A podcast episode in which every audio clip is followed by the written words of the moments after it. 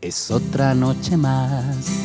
Jorge Humberto González Ríos nació en la comuna de San Miguel, en Santiago, el domingo 6 de diciembre de 1964. Veinte años más tarde, junto a Miguel Tapia y Claudio Narea, lanza el disco debut de una banda llamada Los Prisioneros, la voz de los 80.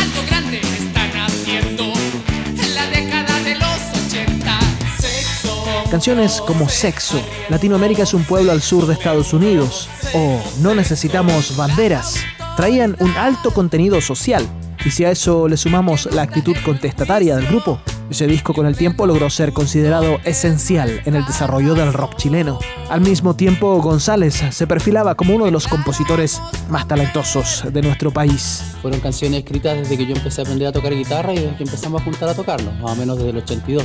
La canción más antigua es una canción que se llama ¿Quién mató a Marilyn? que la letra la escribió Miguel y la música yo, y que es de finales de, del 82, finales de cuarto medio, finales del colegio. ¿Quién mató a Marilyn? Prensa fue o la radio tal vez. ¿Quién mató a Marilyn? La televisión fue el ratón Mickey.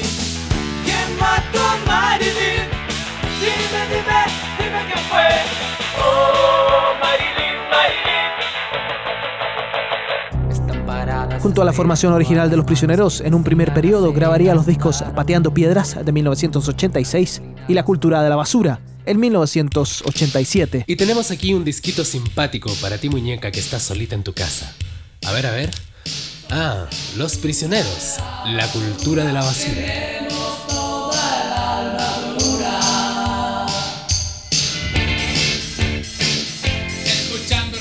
Para la cultura de la basura yo compré un computador, una cosa eh, PC, que se lo compré al Coti aparato raro, que era la más buena onda del mundo. Y ahí se chupete, ahí con esa pantallita verde y ese secuenciador MIDI yo podía eh, hacer muchas cosas con mucha precisión. Y así se trabajó el disco. Tras una seguidilla de dolorosos hechos, Claudio Narea abandona la banda dejando solo a Miguel y Jorge, preparando lo que sería el cuarto disco de Los Prisioneros, un álbum llamado Corazones, y el cual se transformaría en el de mayor éxito internacional para la ahora dupla.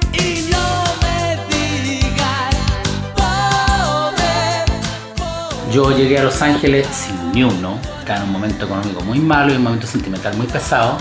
La compañía de disco me daba 15 dólares por día y el taxi me costaba 12. Así que no tenía para comer. Yo estaba flaco, estaba triste, ellos me trataron muy bien, muy caballerosamente y fue la primera vez que alguien me dijo en mi vida que yo era buen músico. Yo tenía 24 años y ellos me dijeron, loco, vos sos un músico de la puta madre. yo, pero si yo ni sé tocar. No, loco, tus canciones, tu música, tu producción es increíble, es alucinante, mata todo. Y yo me sentí tan bien, porque en Chile, ¿quién me va a decir eso? Tal como lo reconocería González, ese disco significó un trabajo muy personal, basado en una temática de canciones que evidenciaba los conflictos amorosos en los que se vio envuelto durante todo ese periodo. Fue la época en que en que me metí muchos líos amorosos y que todos estuvimos metidos en varios líos.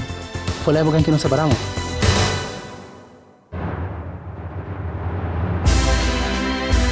Poco tiempo más tarde y tras la primera disolución de los prisioneros, Jorge González viviría una de sus etapas más oscuras al caer en el consumo de drogas como el éxtasis, los ácidos, la heroína y la ketamina.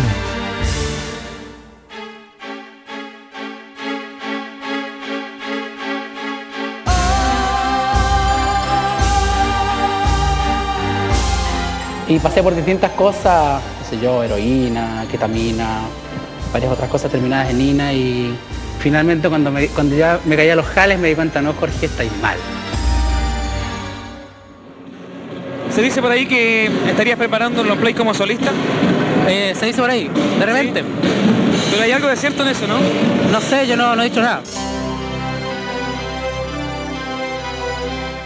En 1993, Jorge inicia su tan esperada carrera solista con un disco homónimo que recibió un oneroso financiamiento por parte del sello. Este álbum, por diversos motivos, no alcanzaría los resultados esperados, pero sí destacarían canciones como Fe y Mi casa en el árbol.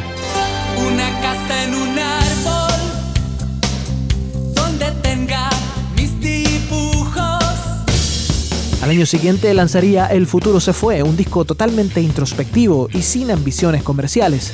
Un álbum intenso y muy experimental.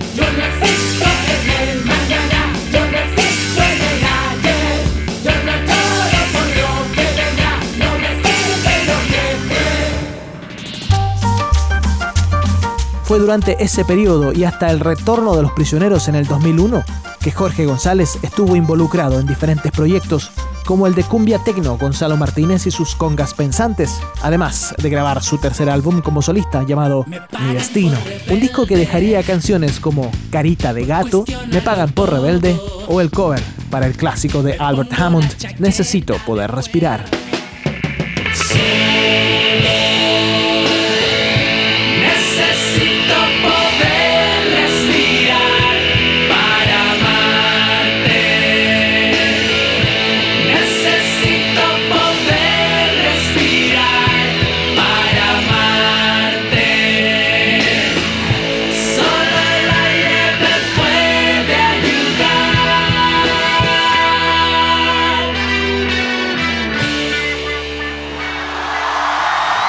En el 2001 se dio a conocer una de las noticias más esperadas por los fans de Los Prisioneros.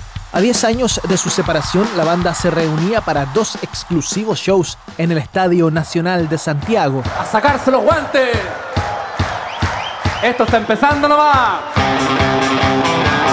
Una fiesta que convocó a más de 140.000 personas que quedó registrada en un disco doble y que además sirvió de antesala para una gira que los llevaría por todo el país y el extranjero. ¿Cuál quieren que toquemos? Ya, esa misma. Mal de Parkinson.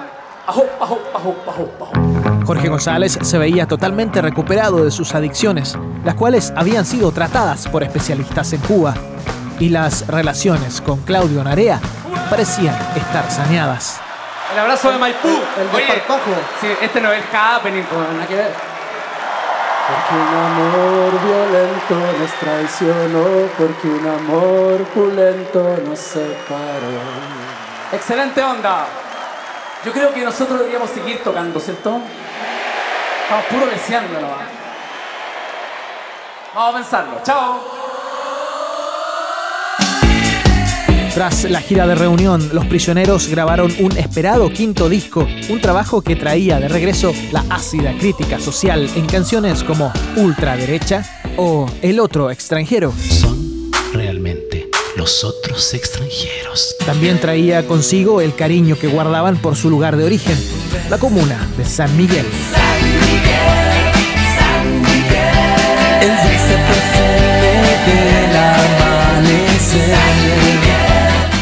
Sin embargo, la relación entre Jorge y Claudio dio un nuevo y definitivo traspié.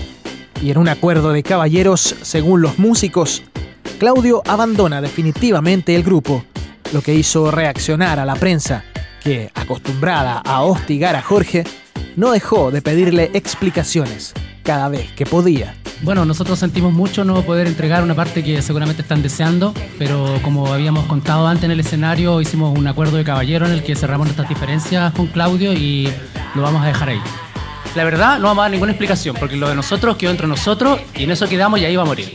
Si bien tú dices que es un trato de caballero y lo vamos a respetar. Ya te dije creo, que no vamos a salir de ahí, compadre. Pero- No vamos a salir de ahí, quedamos en eso y eso sería todo. Si es un trato de caballero, entonces ¿por qué Claudio llega y da una explicación, da una carta donde Tendrías que preguntarle a Hay que Claudio. preguntarle, Tienes que la preguntarle pregunta a Claudio hay que preguntársela a Claudio.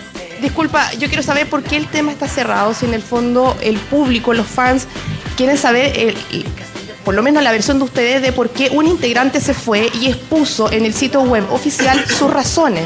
Como te dije, nosotros acordamos entre los tres dejar eso entre nosotros. Nosotros periodistas, imagínate, tú llegaste a un aeropuerto y te empezaron a insultar. ¿Qué te parece? ¿Al aeropuerto? ¿Cuál aeropuerto? Mira, nosotros no será la primera vez. escuchado nada de eso.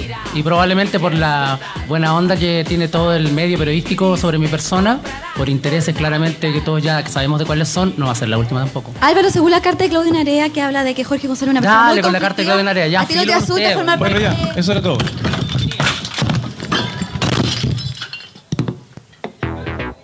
La música naturalmente fue el camino a seguir. Un disco de covers grabado junto a Álvaro Enríquez en las raras tocatas nuevas de Radio Rock and Pop fue lanzado en el 2003. A veces voy donde reina el Poco tiempo después, Jorge González ya tenía preparado un nuevo puñado de canciones que vieron la luz en un nuevo disco de Los Prisioneros. Esta vez, por supuesto, sin Claudio, pero con dos invitados. Este sexto álbum de estudio de la banda se llamó Manzana y casi no fue promocionado en nuestro país.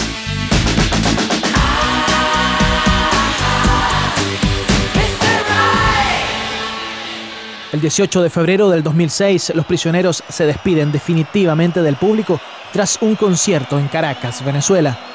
Al poco tiempo, Jorge González inicia una nueva etapa musical con el proyecto electrónico Los Updates, junto a su pareja de aquellos días. Tras un periplo por México para luego radicarse en Valencia, los updates comienzan a girar con cierto éxito en el circuito electrónico underground que lo llevaría a tocar no solo en España, sino también en Alemania, Reino Unido, Italia, Rusia y Japón.